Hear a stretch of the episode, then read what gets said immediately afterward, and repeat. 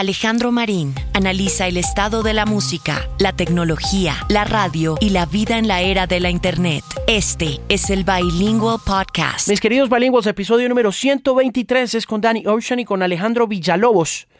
Este fue el sucesor a Jeremy Winston, a Papa Roach.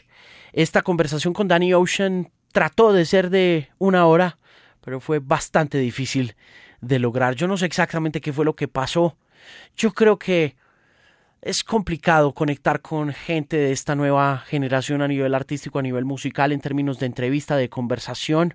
Pudo haber sido mi mood ese día, pero finalmente fue muy complejo conectar con Dani y mm, no sé si había algo de nervios de parte de él. Por mi lado, eh, intenté pues por todos los medios intentar conectar con el hombre y no, no se logró, por lo que una conversación de 25 minutos terminó editada a 15 minutos más o menos para que saliera en televisión en Canal 13 los lunes a las 10 de la noche y este es el resultado entonces de una figura que de todas maneras sigue siendo muy importante para la música contemporánea y que acaba de lanzar un disco nuevo luego de haber tenido un éxito rotundo con Me Rehuso y más adelante con Dembow y con Epaway.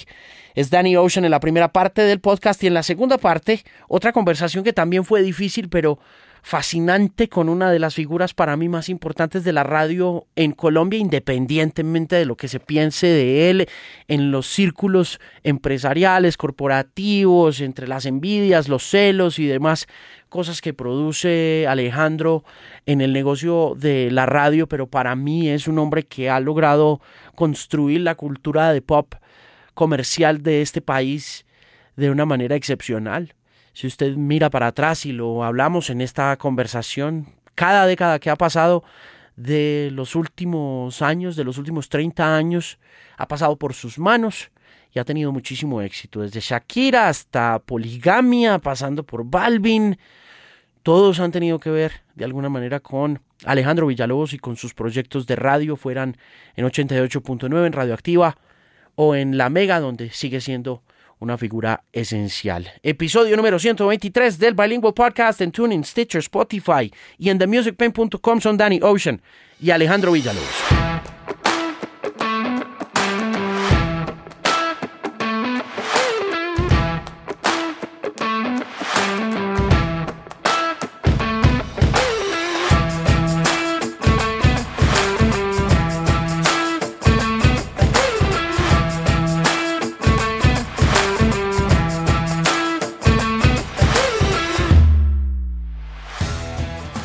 Bienvenido a Bogotá otra vez. Gracias. Eh, qué bueno tenerte por acá.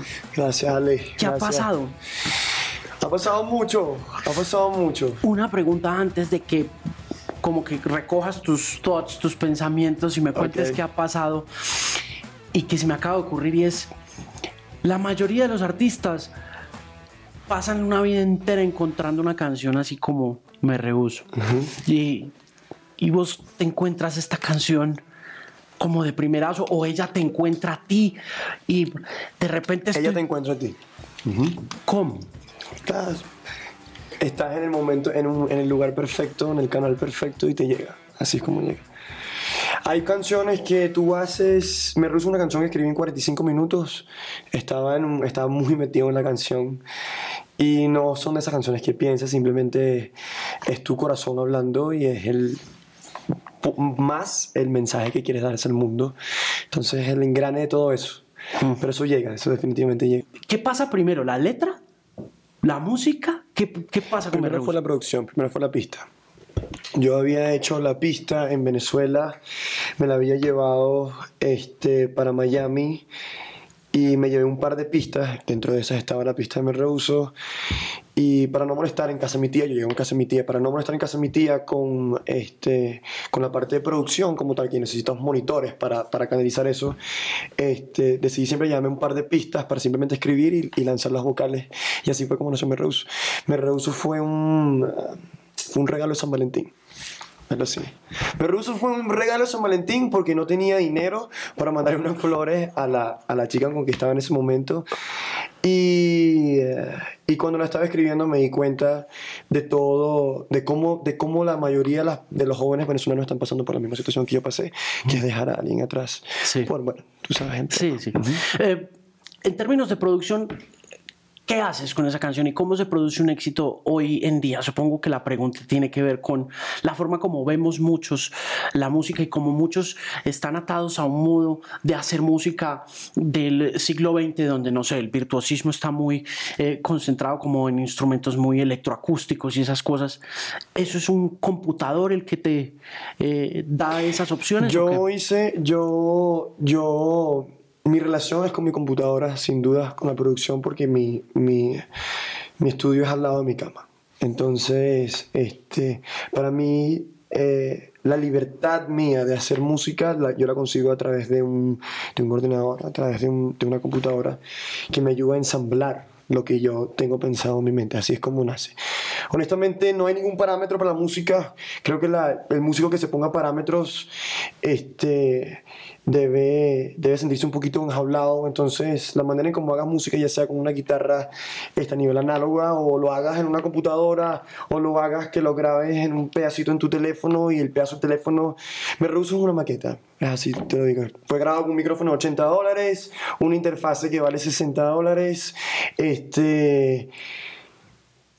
Eres tú el que pone el detalle, no es nada. La música eres tú, no es lo- la- las herramientas que tienes al lado, sino eres tú. O sea, sí, sí. Y tienes un disco entero cuando llegas a Me Rehuso, tienes un montón de canciones ah, detrás de ella, cómo funciona la, digamos, en el siglo XX era como tan importante el disco, el concepto completo, pero hoy en día tú tienes una canción como Me Rehuso y Me Rehuso se toma el mundo entero y es como, bueno, quienes nos creamos en los 90 decimos, ¿y dónde está el disco entero? ¿Cómo funciona eso en, en- en tu, en tu mundo musical? Me rehuso siempre, y aparte de ser un, de un disco, de, de hecho es parte de mi disco 54 más 1 que sale ahorita la próxima semana, que empezamos a salir mañana, de hecho. Este, pero Me rehuso siempre fue parte de un, de un, de un álbum. No sé si te has fijado, Me rehuso, Dembow y Vuelve, que son las tres canciones en español que tengo afuera, tienen una línea gráfica muy similar. Esta, esta línea... eh, era, fue pensada desde un principio, es todo el ciclo de mi cuarto. Entonces mi álbum es mi cuarto. Esa primera canción llega a dónde? ¿Dónde, dónde aparece primero? ¿YouTube, SoundCloud, eh, Spotify? ¿Dónde, La dónde primera canción de que la, la que sale la que ¿dónde- saldría me mañana. rehuso dónde aparece? Ah, me rehuso. ah, me rehuso fue en YouTube. Ah. En YouTube, sí. ¿En qué momento empieza a crecer? 13 de febrero de 2016. Se la regalé a, a como te dije, mi, este, a, a la chica de, de a que le iba a regalar el San Valentín. Y empezó por YouTube. Empezó yo, era una persona que estaba acostumbrada, acostumbrada no, era una persona que, que tenía 400 views en YouTube y ya me parecía increíble. O sea, me parecía, me parecía increíble el hecho de tener 400 views por mi cuenta, porque fueron sudados todos por mi cuenta. Y pasar una canción como Me Rehuso cuando la publiqué, de repente en un mes fueron 1200 views, que para mí esos 1200 fueron increíbles. Y como fue, cuando fue ganando auge, este los números iban creciendo. Me acuerdo, yo tenía un, yo tenía un video antes de haber publicado el, el video de las florcitas que está en YouTube. Y, y ese, video, ese video llegó de repente como en tres días a 11.000 views. Que, que bueno, para mí en ese momento eran, eran grandes. pues. Mm. Eran muchísimos. Juan, ¿tenías contacto con la industria de la música en aquel momento cuando llegaste a Miami? ¿Conocías a alguien o no? En- yo llegué fue porque, o sea, conocí a mi manager en, en Miami eh, y a través de él lo conocí a través de una persona que se llama Francisco Granados. Este, que fue un locutor en Venezuela, al que yo lo tuiteé. Yo lo tuiteaba a él una vez al día por tres meses antes de entrar a clase en la universidad. Y después de tres meses me, me, me leyó, me invitó al programa. Yo tenía, un, yo tenía un proyecto antes en Venezuela, yo tenía un EP que se llamaba Paracaídas en, en Venezuela. Y me invitó al, al programa, nos hicimos muy amigos, él se fue para, para México, estudió Music Business. Y cuando yo, para, cuando yo me voy para Miami, yo le pregunté como que, mi hermano, si tienes a alguien que tú crees que yo pudiese mostrar mi música, me dio el contacto de, de, de- de mi management hoy en día.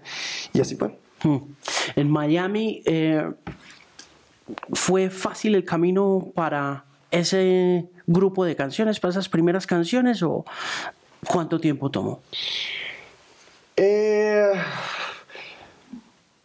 la verdad que cuando se decidió lanzarme Reuso, en ese momento era la única canción que estaba como oficial afuera. Yo estaba teniendo mi proyecto, pero mi trabajo era más abajo que estar yo publicando por redes, todo era más bien yo quería conocer personas dentro de las industrias, tener tipo de contactos para que me ayudaran a, esparcir mi música. Yo no estaba, yo no, mi, mi, mi son no era esparcir la música, era buscarme las personas que me ayudarían a esparcir la música, porque ya yo yo diseño, yo compongo, yo produzco, hay un momento que ya es mucho y, y, y, y yo necesitaba ayuda en, en, ese momento para, para esparcirla y me ayudó management con, con mi reuso. Entonces no, no estaba buscando eh, estaba buscando más bien una persona que me conectara al mundo, más que conectar en el mundo en sí. Hmm, ¿Te asustó un poquito cuando la canción estalló y el management fue llegando como a, la, a los acuerdos, a los contratos discográficos y ese tipo de cosas? ¿Qué se siente ser un artista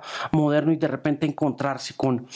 Con, con la industria. Eh, con ese, sí, con ese tema industrial. La industria creo que te ayuda mucho, entiende mucho la, la, el mercado y qué es lo que sirve y qué va a servir a nivel comercial ante las cosas. ¿Qué te dicen este... ellos? Luego de tener estas tres canciones y de ir avanzando en el proceso de construir un álbum completo, ¿cómo entran ellos a jugar un papel importante en esa forma de concebir canciones? No, yo les dije a ellos que yo quería sacar un disco. Yo les dije a ellos que un disco. Mi disquera es súper fanática de mi música, puedo decirlo. A mí me gusta mucho mi concepto porque mi concepto es, es muy yo.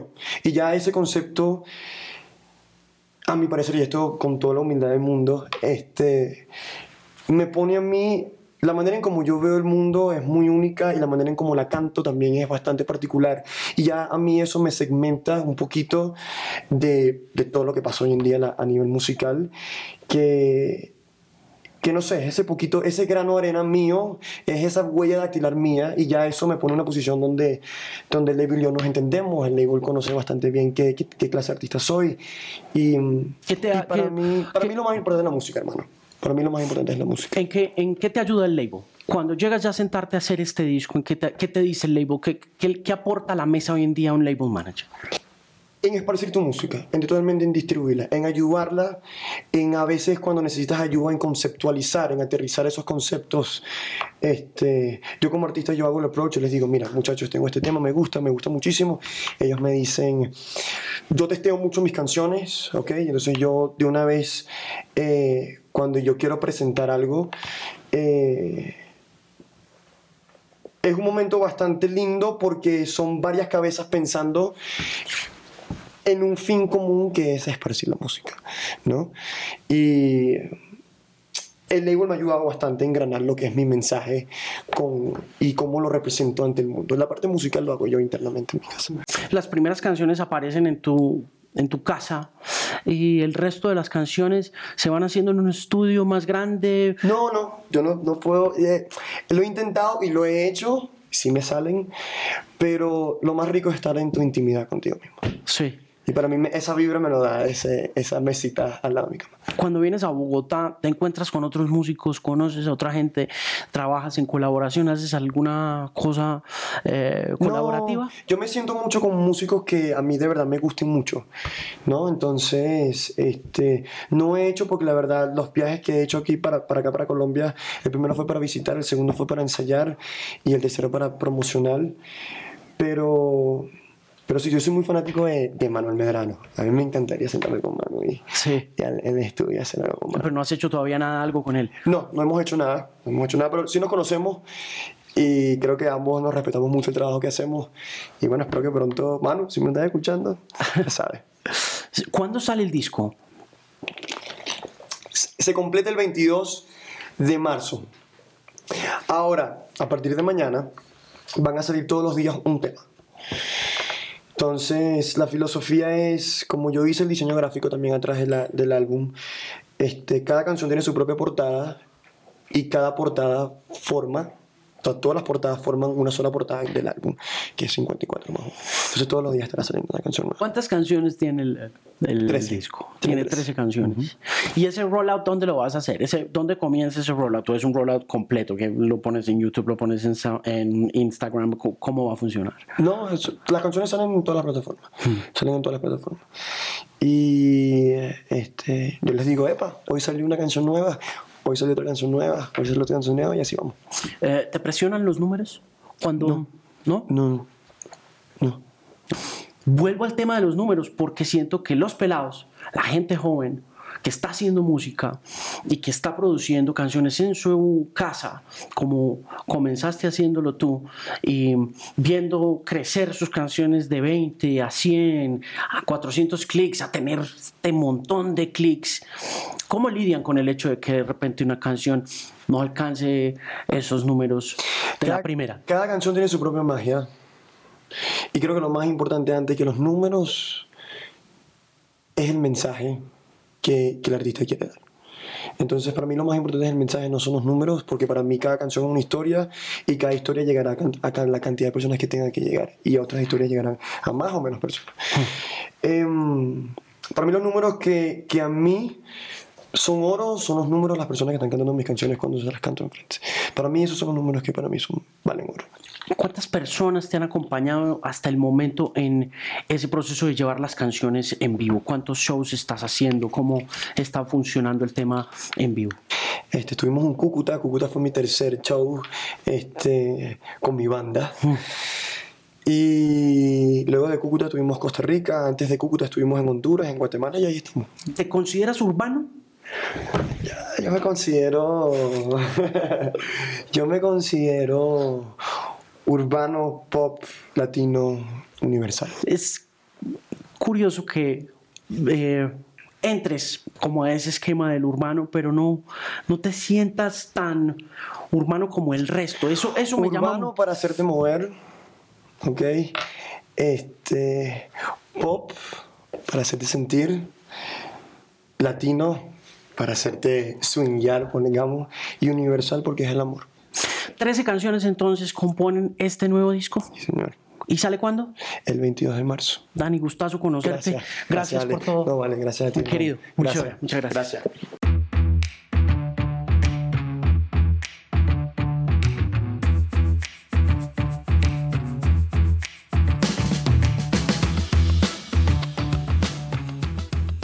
¿Usted dice que volvió por salud a radio? Eh, Sí, porque imagínense, uno, uno trabaja en radio detrás de un escritorio, frente a un computador, manejando programación, eh, como planeando eventos, coordinando turnos, mirando si el logo de la emisora hay que agrandarlo, apequeñarlo, de, de lo que haga, colorearlo, descolorearlo, lo que sea. Es una pereza. Y se le vuelve a uno la vida así en radio, ¿no? Sí, sí, sí. Y, ser disc jockey es un placer total. Estar frente a un micrófono es una delicia. No hay que pensar en nada de estrategias, en nada de ratings. En, eh, y, por eso quise hacer un, programa de radio de 10 de la mañana a 12 del día. Y cuando regresa a la FM, ¿cómo encuentra ese panorama del disc jockey? En, ¿Cómo ve el estado del disc jockey después de haber estado administrando en formato operativo y regresando a lo que usted siempre ha sido? ¿Cómo ve la cosa? Pues, por ejemplo, la gente que, que trabajo, ahí está Andrés Nieto, pues que imagínense, es de la, de la escuela mía y, estuvimos los dos creciendo y, entonces tiene una gente como él con, mucha experiencia eh, y tuve la oportunidad de trabajar con ella que se llama Daniela mm, Arias. Arias, eh, millennial. Eh, obviamente pues llegaba tarde, millennial, obviamente Ah, hoy había que trabajar. Sí, hoy había que trabajar. Pero al aire buena. Al aire buena, al aire buena. Eh, entonces, como que encontré esos, esas, esas dos eh, tipos de personas, ¿no? La, la comprometida y la que le gusta la radio, pero pero pues de pronto le tocó hacer alguna otra cosa, entonces se le olvidó que tocaba llegar a trabajar. Sí, la tradicional, los que nos criamos cargando cable y aprendiendo un montón de cosas y a veces esta figura que no necesariamente está muy apasionada, pero que le gusta. Pero que le gusta. Usted me dijo que le toca a mucha gente esa, ¿no? Allá en su emisora. Sí. Los regaña y todo. Sí, toca regañar. Y yo que los regaña por Twitter y todo. Pero dejé, ya dejé de hacerlo. Ah, bueno. porque, porque, se, porque se vuelve un problema público ya, ¿no? Mm. Ya no puede decir uno muchas cosas por Twitter, ni puede decir muchas cosas por... Bueno, Marín, cuénteme. Entonces usted es radio y, y esto es el podcast. y este es el podcast con micrófono de podcast. Explíqueme cómo es la Pues es que estoy tratando un poco de eh, construir este nuevo imaginario de radio que como usted dice ahorita que estábamos por fuera del aire, es un poco difícil porque em, de pronto usted piensa que no es tan chévere mostrar la cara. Usted es como Yo- old fashion para eso. No, es que, es que, eh, pero es, es cierto. Yo creo que si hubiera podido corregir algo, yo nunca hubiera mostrado la cara, pues empezando por la mía, ni de la gente que me rodeaba, que hacía radio al aire. Yo creo que esa magia de la radio, de poder imaginarse cosas, de poder construir en la mente de los oyentes escenarios, lugares, eh, colores, eh, de todo. Eso, es, eh, eso no tiene un, un precio. Sí, usted fue Fulgencio en 88. Yo fui Fulgencio, imagínense. Entonces uno, uno en radio puede poner a la gente a imaginarse miles de cosas. Y cuando se pone uno ya a mostrar la cara y eso, ah, ese es tal de jockey. Ah, yo me lo imaginaba diferente.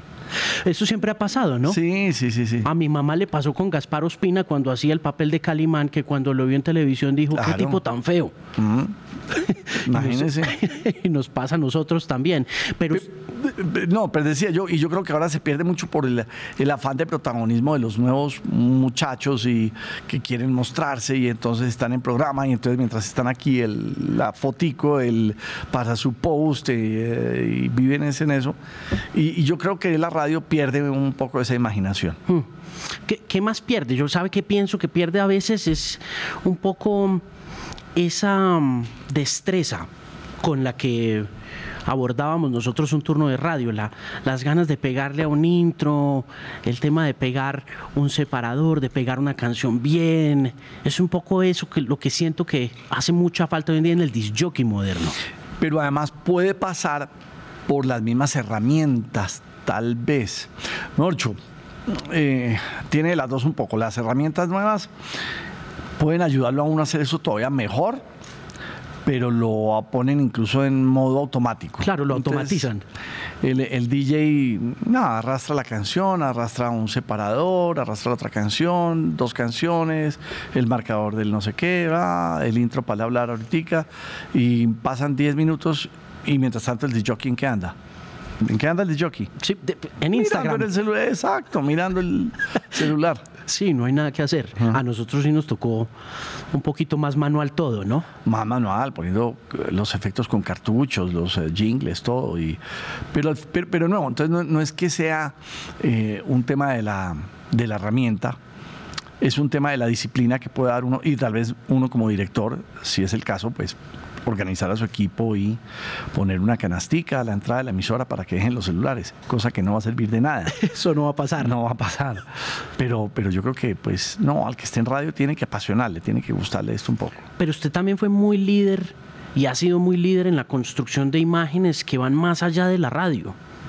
Usted, usted ha hecho figuras importantes eh, desde, recuerdo yo, la imagen de la mega con Patricia.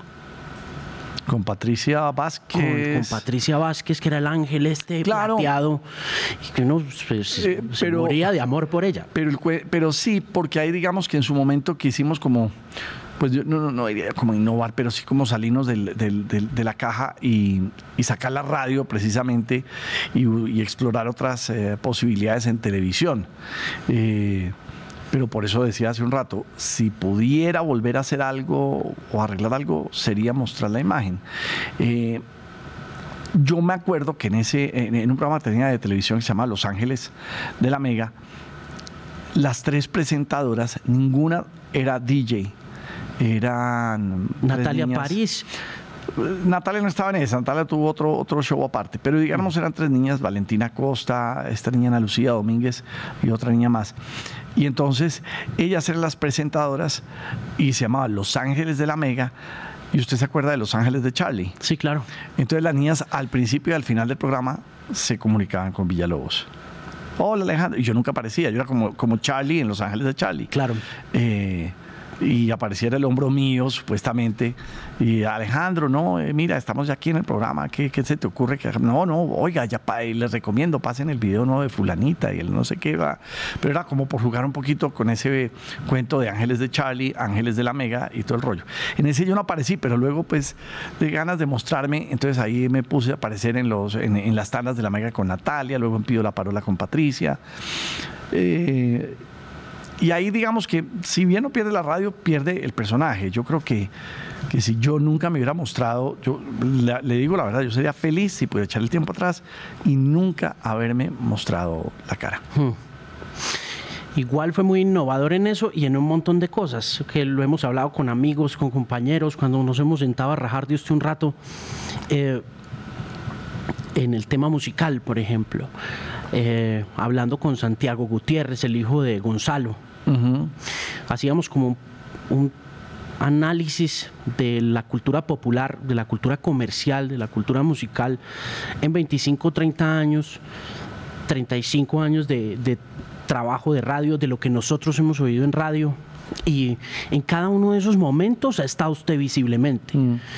Eh, hablábamos del momento del rock en español, hablábamos de un compilado como nuestro rock, hablábamos del momento del tropipop, hablábamos de Balvin. Y en cada década, en cada momento, sea, eh, no sé, eh, Cepeda, eh, Poligamia, em, Juanes, Shakira, Vives, en cada uno de esos momentos uno puede decir que usted como figura de radio ha estado ahí.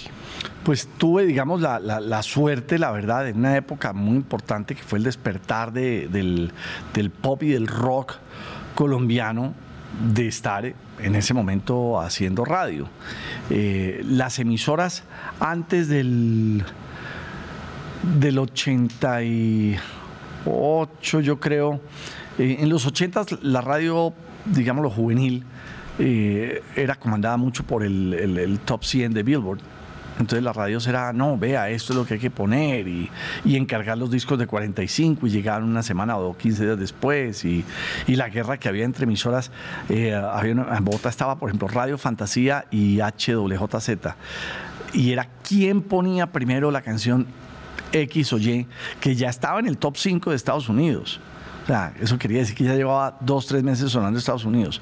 Pero aquí como solo las programaban cuando ya estaba en el top. Y encargue la canción y mientras llegaba y apenas no hecho eso ni la oían. Llegó tal, póngala, ta, de una vez. Eh, pero quería decir que estaba muy comandada por, por la música de afuera. Y luego cuando llega el boom del rock en español y los grupos locales y la gente, digamos, empieza a oír música en español, que eso no pasó en los 80s, eh, por lo menos la primera parte de los 80s y, 86, 87, ahí en 87, 88 sí, y eso da pie a que, a que muchos grupos locales también empiecen a levantar la mano y a hacer cosas, y, bueno, ya se dispara una cantidad de cosas nuestras, ¿no? Lo de Carlos Vives, hacer eh, su, su, rock eh, vallenato, en fin, ¿no? Pero volviendo a ese momento clave de los 80, ¿usted cómo se desprende?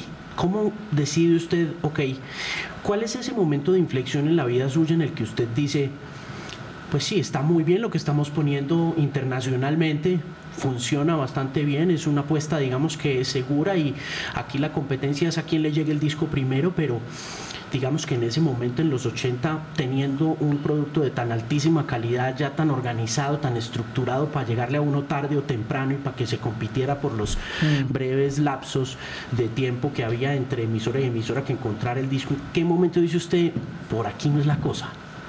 No, más que por aquí no es la cosa, eh, el rollo es que yo a fin, es decir, yo en los 80, eh, en la 86, entré a la universidad, eh, y entonces sentía y bebía lo que la gente andaba. Eh, los cassettes que la gente tenía en su carro. Eh, acuérdense que también hacía las fiestas en los colegios y en las universidades con lo de la miniteca mía. Entonces yo como que tenía de primera mano mucha información eh, que un programador de radio pues no la tenía, ¿no es verdad? Y cuando yo veía que las canciones de Soda Stereo, cuando yo veía que había una cantidad de cosas en español que estaban empezando a, hacer burbujitas en el agua, yo decía, venga, ¿y por qué no pasamos esto? Y en ese momento además la suerte pues era que el, el director de la emisora, que era 88.9, era Fernando Pava, digamos que tuvo mucha confianza en mí, como que, listo, hágale, hágale, hágale. Eh, y ahí se fue destapando un mundo. Y se fue destapando un mundo muy rápido al punto en que pues nace y se hace el famosísimo concierto de conciertos. Porque, porque eso fue mucho. Haber puesto rock en español eh, en la emisora no era un esto en inglés está mal. No, no, no, no, eso puede estar bien, pero es que había una realidad en los estudiantes y era que la gente estaba oyendo música en español. Y eso fue como echarle un, un fósforo prendido a, a la gasolina. Y se prendió rapidísimo. Y, y, lo digo, en el 88 ya se hizo el concierto de conciertos y bueno, 50 mil personas allá metidas. ¿Usted estuvo en los Estados Unidos? ¿Usted hizo algún intercambio? Sí. Yo estuve en el 83 y 84 en Estados Unidos. En el 83 y 84. Sí. Y fue ahí donde tuvo la idea de, de, hacer las, las minitecas? No, eso fue mucho antes. Yo empecé en el 81 con la miniteca. Bueno, mucho antes, fueron dos, tres años antes, ¿no? Pero en el 79 yo tenía un amigo que tenía una miniteca y yo era el que arreglaba los cables y cargaba las maletas y todo el, el, el cuento. Y en Estados Unidos, allá me voy y de intercambio. Y toda la música que yo oía acá, eh, los artistas anglo además, que uno veía como que, no, o sea, como que son súper estrellas, como que esa es una música de otro planeta. Cuando yo voy a Estados Unidos a, a, a estudiar, ya terminar el colegio, me doy cuenta que John Cougar y toda esa música era la música popular, era la música de los estudiantes, o sea, no era... Yo, yo veía eso diferente, yo decía, esto es de la gente, esto de verdad lo tienen en la sangre. Por eso tal vez cuando vuelvo a Colombia y empiezo a sentir en la universidad que la gente anda oyendo rock en español, lo que sentí, lo que dije fue, esto es lo que yo viví en Estados Unidos. Ahora, te, mucho, pero nosotros tenemos nuestro cuento.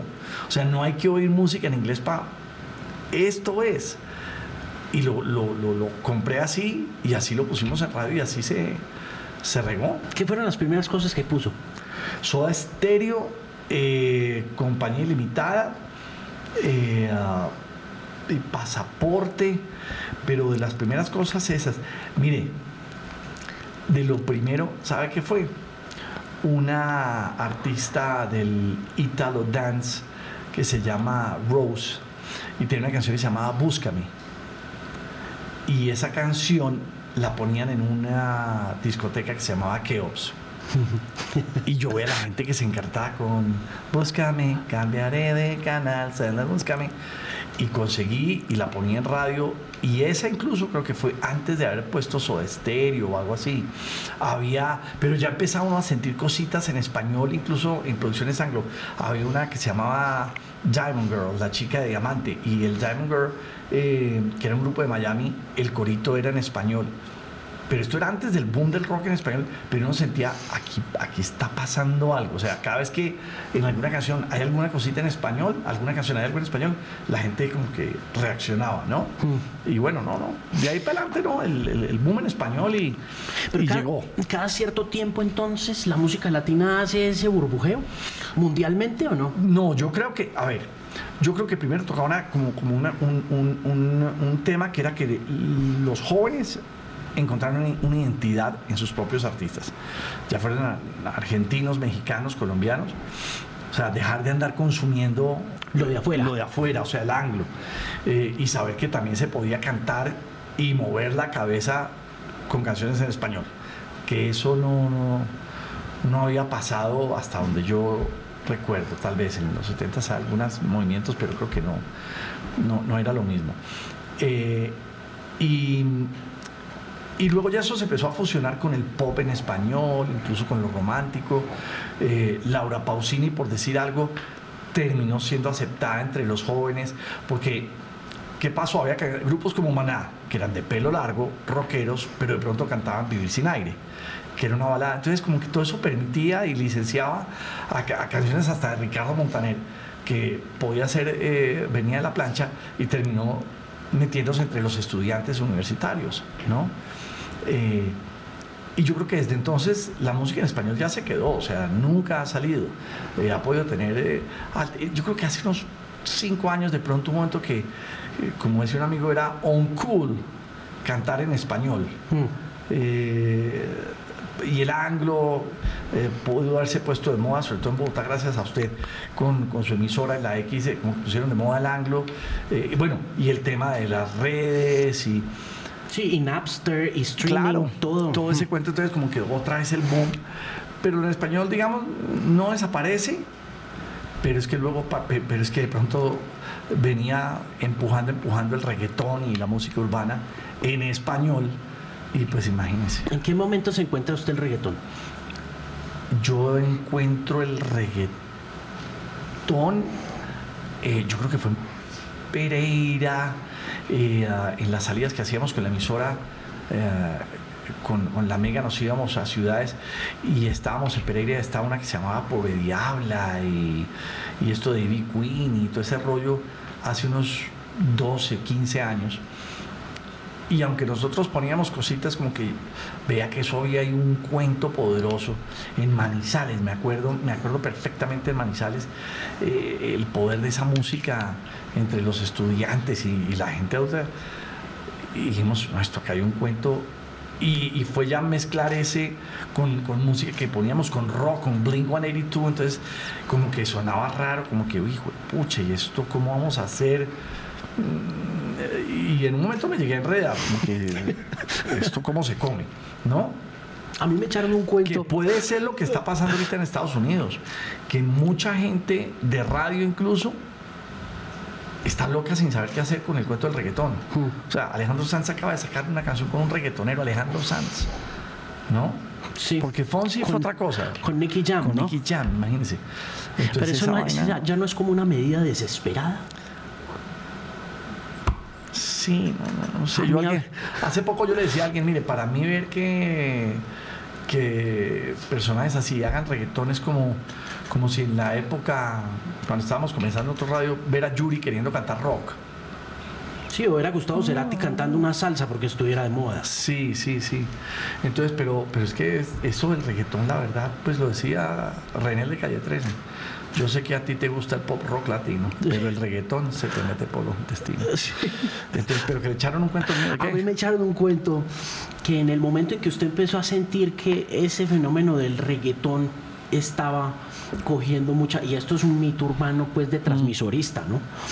Que mm, que usted dijo, no, yo necesito que la emisora me coja no solamente eh, estratégicamente todo el norte de la ciudad, yo necesito que me coja el centro de la ciudad y el sur de la ciudad. Yo necesito tomarme el sur de la ciudad porque yo necesito liderar con esto. Ya había varios colegas, incluso dentro de RCN, que estaban avanzando mucho con ese tema en otras regiones. En Medellín estaba el gurú avanzando con ese tema de reggaetón, tengo entendido. Eh, y había gente dentro de RCN Bogotá liderando también, pero me contaron que usted fue capaz hasta de mover una antena para que lo oyeran más lejos de donde lo estaban oyendo ya. Digamos que eso se hizo en, equipo con algunas estrategias, y no solo en Bogotá, sino en otras ciudades. Pero mire, e, es que el cuento del reggaetón, eh, acuérdese que es que antes, eh, ese tema del dembow viene desde antes, desde el general. Sí, desde, los, desde el 98. Exacto, desde el Meneito. Desde el Meneito, mucho antes, mucho antes. O sea, estamos hablando del 90 y creo que no me equivoco, 92, 93. Y en Panamá empezaron a salir una cantidad de cosas que luego fueron adoptadas en Puerto Rico. O sea, que eso del reggaetón no es nuevo. Eso del reggaetón no es nuevo. y pero, pero el boom del reggaetón empieza de pronto a crecer, a crecer, y yo le, decía, le decía hace un momento, hace un momento, yo de pronto me enredé cuando decía Blink 182 seguido de Don Omar, hmm, ¿cómo es este cuento aquí? ¿Cómo le hago curva a esto? ¿Cómo, eh, ¿Cómo pongo de jockey?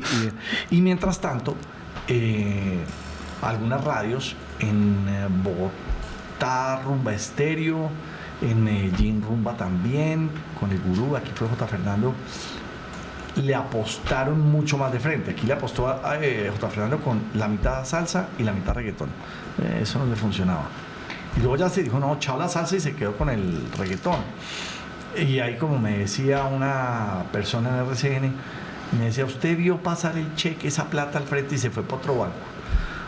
Claro, como que sí, el reggaetón sí, pero y además mucha gente de nuestro público objetivo pasábamos el reggaetón y le tenían su miedito y le decían el ñeretón. Y entonces como que mm, esto hay una línea muy delgadita entre algo popular, eh, porque el reggaetón al final la música urbana, y, incluso en, Estados Unidos el hip hop y el rap, arranca es por los barrios, por la clase baja. Claro. ¿No? Arranca por Igual pasó en el, en reggaetón, eso arrancó fue en, las clases populares, en, los muchachos con hambre, hmm. ¿no? Cuando se encuentra usted un artista, ¿qué le ve? Para apoyarlo. Por ejemplo, Balvin, en el caso de Balvin. Siempre, siempre como que me he dejado guiar mucho por, por mi instinto, por, por algo que me mueva como que, hey, que nota esto. Yo creo que hoy día es muy diferente, hoy día ya no lo hago. Hoy día ya la radio, no, no antes digamos la radio podía lanzar éxitos. Yo creo que la radio ya hoy no lanza éxitos. Los éxitos los lanzan los propios artistas en sus redes, ¿no es verdad? Eh, ya que se vuelva de éxito o no es otra cosa. De todo modo me, me mucho a la gente, la reacción de la gente. Esa para mí ha sido siempre que a mí me guste, pues chévere, pero, pero ver la reacción de la gente. Y fue lo que me pasó con Balvin, que usted me preguntaba. Yo a Balvin tuve la oportunidad de verlo en Medellín en un concierto de la Mega, porque yo había pedido que, que, que el concierto que íbamos a hacer de nuestra tierra en Medellín me escogieran unos artistas locales allá. Y entre los locales estaba J Balvin. Yo me acuerdo, yo, ¿J, qué? ¿J Balvin? No, Balvin, ese pues. Y yo sí hacía la programación, yo decía qué artista habría, quién iba de segundo, tercero, y a los entre comillas fuertes los dejaba pues para el final. Balvin tal vez fue el segundo o el tercero. O sea, fue de día. Y cuando yo veo a Balvin que sale, y además sale con un acto eh, muy reggaetonero con las eh, sirenas, ¿no? El uh, uh, ah, y toda la cosa. Y salen unos tipos como con patines y un baúl también con rueditas y le daban vueltas al baúl y no sé qué. Y ese era como el show de opening del, espectáculo de él. De pronto en el baúl y sale este tipo con una capucha y se la quita, y ese era Jane Balvin. Y yo decía, pues este pues de mago. Ah, sí. Yo dije, no, perverso. Y, pero de pronto el tipo coge el micrófono y empieza. Qué sé yo, en ese momento, yo, yo en ese instante estaba un poco alejado de la radio acá en Bogotá, que me, dedicaba, me, me dedicaba a la FM pero hacía los conciertos. Y entonces me acuerdo que Balvin cogía el micrófono y cantaba cualquier cosa. Por la calle, yo voy cuando, y estiraba el micrófono y todo el estadio. La, la, la, la, y yo, y cogía otra. y le estira el micrófono y la gente. Y yo me acuerdo que a, la persona que yo tenía al lado, que era de la Mega de Medellín, le dije: Venga, esas son canciones, ¿quién? De Don Omar, de. ¿De quién? No, son de él. Yo, ¿qué? Sí, dije, pensé que eran himnos de reggaetón que yo no los conocía porque yo estaba alejado. Y esos son canciones conocidas y están ganando pedacitos. No eran canciones de él. Entonces ahí me dejó, wow. Y luego volví a Bogotá y estaba otra vez manejando yo a Mega Bogotá. Y ahí en, en algún evento de un colegio me llaman a decirme, oiga, es que estábamos en esto y estaba una tarima para Don Teto, cantó Don Teto y eran 50 personas ahí. Se subió Balvin y se llenó. Yo dije, Balvin, ese es el de Medellín dije, nada que hacer, ah, de frente con el reggaetón. Y ahí me fui de frente con el reggaetón, invité a Balvina, lo llamé, me lo pasaron, el tipo, oiga, de verdad, qué nota, que le guste, no sé qué. Fui a la emisora, hasta dije que lo, le dije, venga, lo voy a contratar de disc jockey. Y él, sí, sí, sí, sí. Y al otro día, no, pues déjame, miramos. Claro, como que ya cayó en cuenta que yo no puedo trabajar de jockey en emisora. Eh, y así fue que, que, no lo impulsé, eh, ni, ni, así me di cuenta que existía. ¿No? Y así le robé yo y le chupé rueda para que la emisora tuviera sintonía. ¿Usted siempre se ha considerado un poco un ladrón de talento? Totalmente, totalmente, siempre, siempre. Yo, y no lo digo por, por hacerle un cumplido a un artista ni o a un compañero de disc jockey, nunca lo hago por cumplir, lo digo de verdad. Cuando yo pongo a alguien y le empiezo a sonar y todo es porque le sirve a la emisora, no porque yo le esté haciendo el favor al artista, no me faltaba. Ni siquiera desde el principio. Ni siquiera. O sea, desde que... Ni a Shakira. Yo a Shakira la ponía, era porque yo veía que le producía algo a la gente con, con las canciones de ella. Yo sabía que algo estaba pasando. ¿Cómo se desconecta de la pasión de la música para poder hacer eso? No, estando conectado, si estuviera desconectado no lo lograba hacer. Tengo que estar conectado. Si no, no hay forma. ¿Con Vives le pasó lo mismo? Con Vives me pasó incluso antes de sacar las, eh, los clásicos de la provincia. Sino tenía la de la novela, la de Escalona. Escalona. ¿Usted dónde estaba en ese momento? No, yo era jockey, hacía fiestas con la miniteca y yo me acuerdo que iba a las fiestas de las niñas del femenino, del gimnasio femenino, muy elegantes, muy y sus amigos del moderno y del campestre y eran felices cantando esos vallenatos de Carlos Vives y yo decía, vallenatos, ¿qué? Y fue lo primero, la primera vez que yo vi a jóvenes de una música que también era popular, calando y metiéndose entre estudiantes de clase alta. De clase alta, hay que decirlo así de claro, sí, de clase alta. Y luego ya saca clásicos de la provincia y eso ya es de entrada un hit enorme. Y ahí hay una anécdota muy grande porque cuando él saca eso, él, ese es un álbum que lo firma con Sonolux y Sonolux tiene RCN y todo el tema. Y usted estaba en Caracol. Y yo trabajaba en Caracol, en Radioactiva. ¿Y, él, ¿Y les tenían prohibido? Y no, llega Carlos Vives a presentar su... Ah, y yo llevaba una semana poniendo la canción de La Gota Fría, que rompía, pues mucho, ahí sí era Def Leppard, La Gota Fría y cualquier otra cosa. Pero yo se sentía, se sentía pues que la gente decía, no puede ser, esa canción es lo máximo y la ponen en radioactiva. Y entonces eh, llega Vives a presentar su álbum a las 7 de la mañana y me acuerdo que a Tito le tocó un tema dificilísimo porque le dijeron, no puede entrevistar a Carlos Vives. Tito López era director de emisoras. Era el director de, de, Caracol. yo creo, no sé Ah. si era Reactiva o Bogotá Nacional, pero, pero le tocó era el, que- el que hacía la locomotora con nosotros. Y Carlos, me muero de la pena, no, no te puedo entrevistar. Y Vives pensaba que era joda, que era mamá de gallo. Por No política No, no, no. empresarial, por Sí, sí, hay una vaina y no. En fin, porque él había grabado Escalona con Caracol.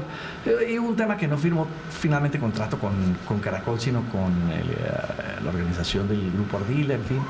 Y eso hay unos celos y una vaina de egos. Y entonces Vives no lo podía creer y terminó con Julio Sánchez en Viva FM. Y Julio, que no lo puede entrevistar, venga para acá. Y se lo todo el programa a él porque Julio era muy amigo de Carlos, pero Carlos creo que estuvo las dos horas en el programa de Julio, pero todo el tiempo con la cabeza pensando, o sea, no me dejaron entrar a Radioactiva, o sea, no lo podía creer. Y luego sé que bajó con Julio donde Ricardo Alarcón y todo, oiga, venga, ¿qué, qué es lo que pasó acá? No, es que mira, es que... todas esas vainas ahí. Pero esa anécdota de, de Carlos Vives. ¿Y usted habló con él o no pudo al fin? No, no, no, pues qué hubo, qué más, pero como que, ven, ¿qué hago yo? O sea, yo no era director, éramos los chiquitos, pues a Tito le tocó poner la cara. Pero eso fue hartísimo. Y después, Sin embargo, nos firmó la bandera que firmaban los, todos los artistas. ¿usted estuvo en Tropicana también? Ah, estuve en Tropicana muy poquito tiempo. Muy poquito tiempo. ¿Y por qué? Porque me llamaron de RCN. Ah. Porque yo estaba en, en Radioactiva. eh, ah, yo estaba en Radioactiva cuando ahí se desarma el equipo. Porque Radioactiva era Top. el top. Y ahí se desarma el equipo. ¿Quién estaba en ese equipo en Radioactiva? Gabriel, Papuchis, Memorosco.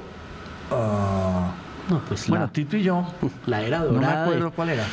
Eh, Andrés Nieto. Pero Fernando Pava, que había sido en algún momento el top, él se fue para abajo y estuvo como cinco años desaparecido. Hacía cosas, pero no pasaba nada con 88.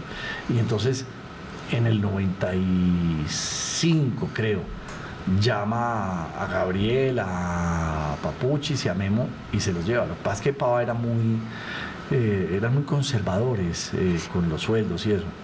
Y no es que Caracol fueran extremadamente generosos, pero, pero la verdad súper era la mentalidad de que no, no, no, jockey se le paga dos pesos, punto. Y en ese momento, si quería usted tener un jockey bueno, no podía pagarle dos pesos, le tocaba pagarle seis. Y Pava en esa época dijo, ¿sabe qué? Me mamé de haber sido el número uno y ya, y llevar cinco años desaparecido. Venga para acá estas figuras, que son las del Morning Show, se la llevó para allá, les pagó más, entonces Redactiva quedó tambaleando, nada, ¿qué hacemos? No sé qué, y allá no, no, no, esto hay que organizarlo, no, no, no, ¿Y usted se quedó en Redactiva? Y yo estaba en Redactiva, pero entonces en, en, Caracol no, venga, esto se nos desarmó esto, hay que organizarlo, reorganizarlo. Eh, llamaron a Alejandro Nieto que estaba, acaba de empezar en la Mega, venga, se para acá, Alejandro, venga, no, encárguese usted de Tropicana, yo, Tropicana. Bueno, O sea- encargo de Tropicana, pues. O sea, se robaron a Alejandro Nieto de la Mega para desbaratarle el, el comienzo del Porque, proyecto. porque es que eran, ya eran dos cosas. Era la 88 que había revivido y luego lanzan la Mega en RCN. Y aunque no marcaba, la verdad, si no marcaba en ese momento bien, pero se sentía ya los muchachos también de clase alta hablando de la emisora. Bueno, entonces eso en Caracol, no, no, no, no, venga, venga, venga, venga, que esto aquí se nos está embolatando. De una vez, eh, pura política y eh, eh, actividad de directivas. No, tráigase al de allá, ya, solucionemos eso. Eh, y luego yo pasé a la Tropicana y como Alejandro se lo llevan de, De la Mega. de la Mega para allá, en la Mega dicen, venga, los para acá. ¿Cuánto tiempo estuvo en Tropicana qué aprendió? Yo creo que estuve no mucho, ¿sabe? Como, no, como cuatro meses nomás. Tuvo que haber sido un, un golpe medio duro irse a- manejar pues un formato Sí. que uno no entiende. Pero ahí volvió una cosa y era el cuento de, de mi miniteca. Porque yo lo que hice fue, y tuve suerte montando una cosa que se llamaban eh, como las tandas, se llamaba los sets 5x5. Eh, y, yo le y yo le puse el set, era porque eran los sets de la orquesta. Ah, un set de la orquesta, el set de la miniteca. Entonces el set 5x5 eran cinco canciones, cuñas, cinco canciones, cuñas. Y yo lo que dije, no, cojamos las canciones, los merengues y todo que la gente canta. Y yo me iba por todo Caracol con lista en mano. Yo cogía 20, 30, 40 canciones. ¿Usted sabe esta canción? Mm, No, ni idea. ¿Usted sabe esta canción que se llama Tara? ¿Usted sabe la que se llama El hombre divertido? Ah, sí, ok, chico.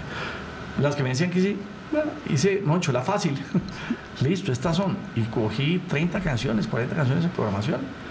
Y eran las que hacían los sets 5x5 y sin disc jockeys. Esa fue otra razón por la cual el set 5x5, que no tenía disc jockeys. Entonces no tenía como talentos, además no los conocía muy bien a quién poner. Entonces era cinco canciones, presentaban cuáles eran las cinco que iban a sonar, se iban derecho, cuñas. Presentaban las cinco, se iban derecho. Y la emisora en esos cuatro meses tuvo una reacción que no se lo imaginaron. O sea, se, se, Se trepó. sí, sí, la emisora pasó del puesto. Yo me acuerdo que cuando yo pasé mi renuncia, porque me iba para RCN, como tuve esa, ese gusto de poder decir, mire, y acá están los resultados, porque en esa época Caracol tenía unos estudios internos. Y dije, mire, aquí está, era puesto, qué sé yo, 17 o 16. Y aquí está, eh, los últimos marcó puesto 7, una cosa así. Y ellos llevan un poco tiempo con Tropicana sin saber qué hacer, que se llamaba Tron, se llama Tropicana. Tropicana. Y ahí, ahí me pasé a, a la mega hasta el día de hoy, Alejandro, hasta el día de hoy. Vea, y vuelve a la miniteca entonces. Va, hay que hacer otra fiesta con el. Ya hice una el año pasado. Usted no sabe la felicidad que eso me dio. ¿Y cuándo vuelve a hacer otra fiesta? Vamos a hacer ahorita en, en abril 20. Eso es un, el último viernes de abril. Bueno, pues éxitos con esa Pero me miniteca. acompaña porque las pasadas me, me- eh, fue un éxito cuando usted la publicó. Me, me la vuelve y me la publica. Yo vuelvo y se la publico. Eso se llena. Gracias por venir. No, Alejo, mil gracias por la invitación y todo el cariño y respeto por su trabajo también. A usted lo mismo, muchas gracias.